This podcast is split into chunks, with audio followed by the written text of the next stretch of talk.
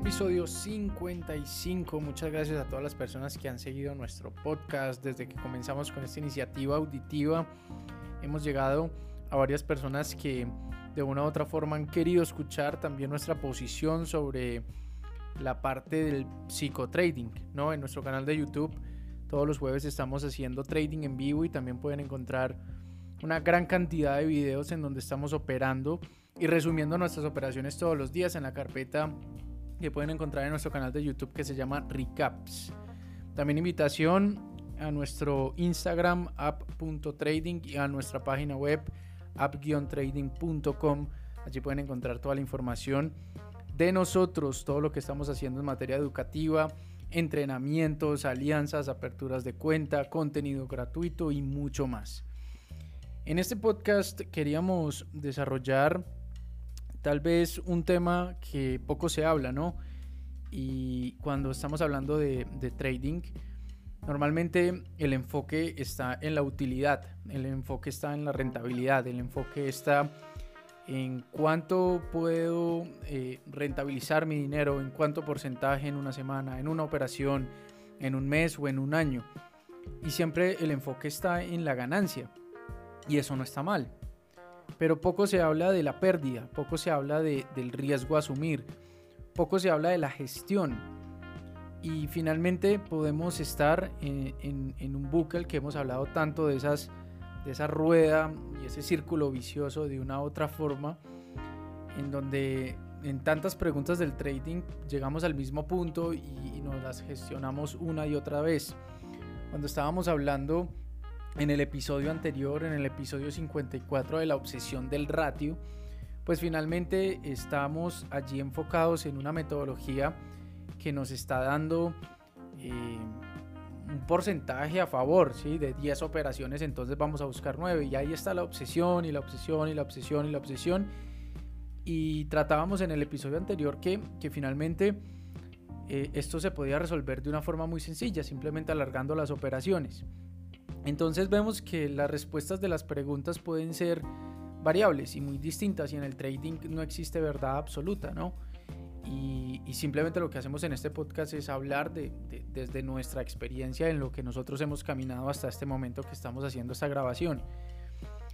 Y hemos tocado este tema de los días en rojo en este podcast porque es un tema que no se habla y es un tema que, que tal vez se sataniza y, también se, percibe como algo completamente negativo.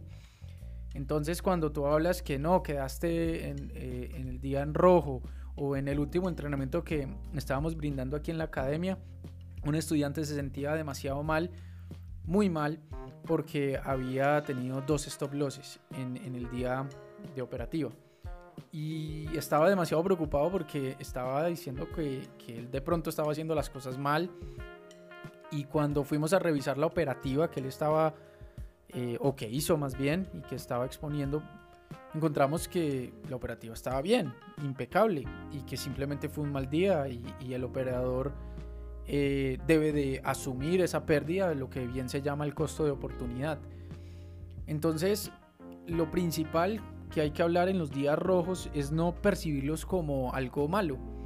No es tener una calificación de un stop loss como, como una relación emocional frente al sufrimiento, frente a la búsqueda de algo que todavía no he encontrado, frente a la búsqueda de una estrategia, frente a la búsqueda del ratio, que lo hablamos nuevamente en el episodio anterior, frente a tantas cosas que nos podemos ir gestionando simplemente porque llegó eh, la operación a, un stop loss y eso en un anclaje emocional, ya entrando a la parte pues del subconsciente de todos nosotros los seres humanos, pues hace generar tal vez una emoción que no es tan positiva y eso genera estrés, genera ansiedad y tal vez percibes un stop loss como algo negativo. En el libro de Trading en la Zona y de hecho aquí en el podcast que nosotros grabamos en, relación de, este libro y resumiendo el libro, hablaba mucho de las creencias. E invitación también pues para que vayan aquí al, resumen del libro y hablaba el tema de, de las creencias y decía que el operador bursátil debe ver el trading como una simplemente como una malla de información en donde nosotros tenemos la posibilidad de utilizar esa información a nuestro favor de acuerdo a las probabilidades, de acuerdo a la estadística. En otras palabras, aplicando una metodología de inversión, aplicando una estrategia con una gestión de riesgo moderada. Entonces, de acuerdo a eso, cuando estamos hablando de probabilidades, estamos hablando de, de, un negocio de ganancias y pérdidas. Por lo cual, debo de sentir de una u otra forma, en, palabras más simples, lo mismo cuando estoy ganando que cuando estoy perdiendo, siempre y cuando esté aplicando la metodología como se debe aplicar. Ahora, un stop loss por un error tiene un significado tal vez incluso más positivo, porque cuando yo tengo un stop loss por un error, es lo que yo estoy pagando por aprender algo que estoy haciendo mal y que de pronto me falta aplicar en una próxima operación. Más no verlo como una frustración, como sufrimiento y otra vez con ese anclaje emocional. Entonces, ¿a qué voy con esto? Que primero el stop loss debe ser percibido como un resultado completamente natural, como un take profit, exactamente igual, porque es completamente natural y no me debe generar ningún, ninguna emoción, o más bien esa emoción no debe dominar mis pensamientos y mi actividad frente a este negocio, porque es algo completamente natural. Ahora, pasemos a un segundo punto y es hacer más foco en, la pérdida. ¿Por qué nos da tanto miedo hacer foco en la pérdida? Como si fuese algo malo. Entonces, si perdí, entonces simplemente voy a, voy a enfocarme más en las ganancias. Si tú te enfocas en las ganancias, pues vas a encontrar los mismos resultados, porque si ganaste es porque estás haciendo algo bien. Pero si perdiste, tal vez debes de revisar cuánto estás perdiendo de acuerdo al porcentaje de riesgo y también de una u otra forma verificar si la metodología que estamos aplicando la, estamos haciendo bien. En otras palabras, no es importante perder, sino es importante es cuánto estás perdiendo frente a las operaciones ganadoras. Entonces, si tú tienes una pérdida, por ejemplo, de 500 dólares y las operaciones ganadoras son de 20, de 30, de 50 dólares, pues hay que revisar y hay que reducir la pérdida. Porque en, varios libros de trading, sobre todo en la inversión en valor de Christopher Brown, Brown perdón, habla sobre el enfoque también de esa gestión de riesgo.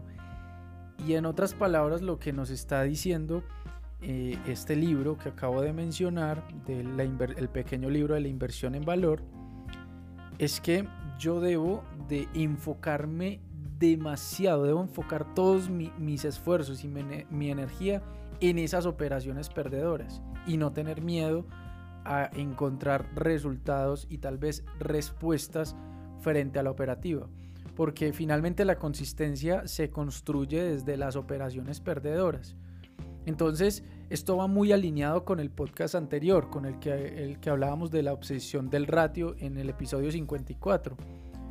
Porque si tú solamente te estás enfocando en las operaciones ganadoras, pues entonces no vas a saber ni tampoco tienes precalculado cuánto vas a perder cuando vaya una operación al stop loss o cuando llegues a muchas operaciones perdedoras no sabes cuánto cuándo parar y cuánto vas a perder o cuánto estás dispuesto a perder en un día de sesión de trading. Eso debe estar completamente claro. Entonces, finalmente, el objetivo y en palabras más simples para resumir este concepto, es tal vez enfocarme en los stop losses que he tenido en el último mes o en la última semana o en las últimas dos semanas y pensar cómo puedo reducir la pérdida en lo máximo posible. No voy a poder reducirla al 100% porque es imposible.